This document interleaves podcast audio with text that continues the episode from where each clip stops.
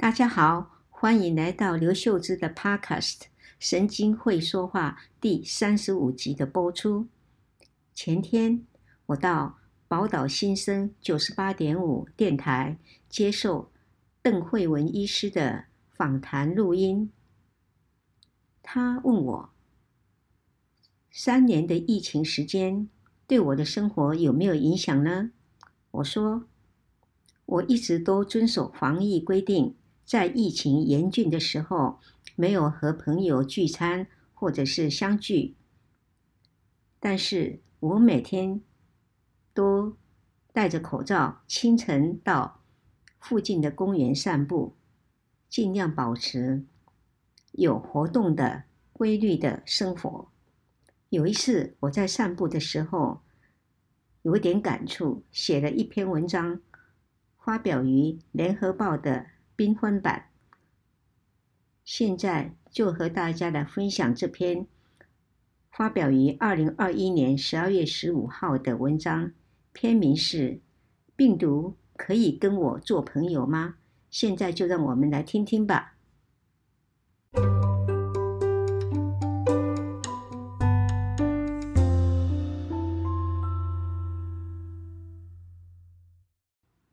清晨五点多。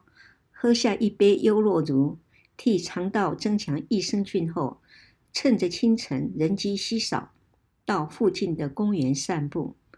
我反射性地戴上口罩。如今没戴口罩就好比没穿衣服，迈不出门了。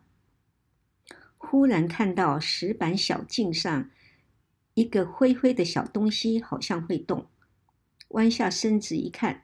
原来是一只不到一公分大小的春象幼虫，它的六只细脚缓慢爬行，浅灰色的身躯与石板的灰色颗粒几乎是融在一起。本来应该是很好的保护色，但此时此地却很容易被路过的行脚践踏。春象幼虫走错了地方。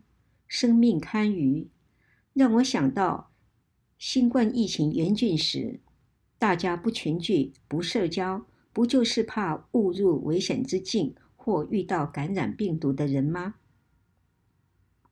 然而，大千世界也有共生共荣。例如，深山里高大的树干上常长着一簇簇蕨类，一同苍郁茂盛。花朵靠蜜蜂和蝴蝶传递花粉受精，以繁衍后代，并且让蜜蜂、蝴蝶有食物，人类有眼福。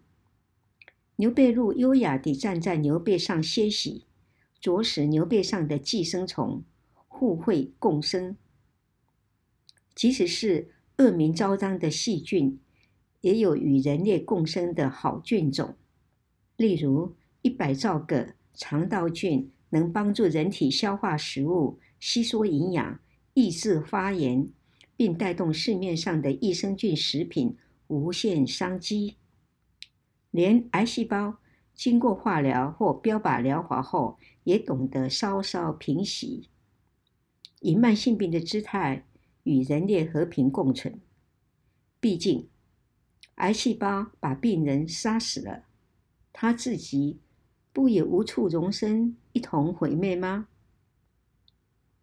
那么，新型冠状病毒难道就不能学一学细菌，尝试和人类做朋友吗？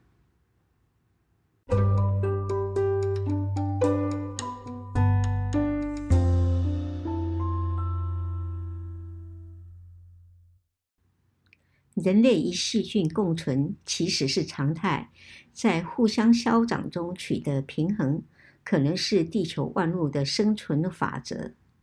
我们常常受病毒干扰，如感冒、流感，大都无碍。C 型肝炎与艾滋病等也有药物可控制，只是对新型冠状病毒的治疗才刚刚起步。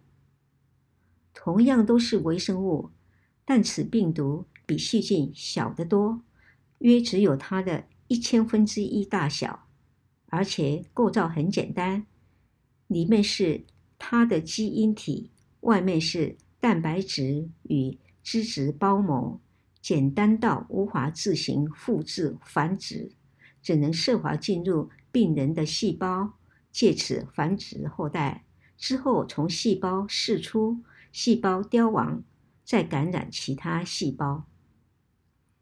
对这种几乎毫无家当、无后顾之忧的莽撞小小病毒，可选择的药物不多。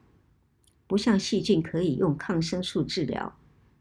虽然美国默克药厂的口服胶囊于二零二一年十一月初在英国获准紧急使用于新冠肺炎，美国辉瑞药厂也宣布其新冠口服胶囊已向美国食品药物管理局申请使用授权，但毕竟还不普及。目前只能靠增强人体免疫力或打疫苗来对抗病毒，但是病毒为了生存会不断突变，疫苗又要跟着变变变，如此不断较量，可能落得两败俱伤。多么希望能复制一个像人类与细菌共存的模式，例如。病毒可以寄存在我们的鼻腔里，当做一个噬菌体，杀死外来的细菌以保护人类。捡起一片树叶，我把春象幼虫以叶片轻轻托起，移到旁边的草地上，心中一阵温暖，继续向前走，脑海中萦绕着人类与那么多的生物。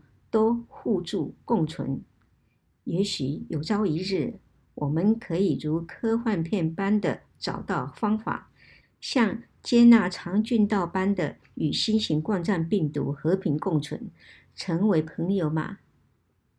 今天就分享到这里，谢谢大家的聆听，我们下星期六再见。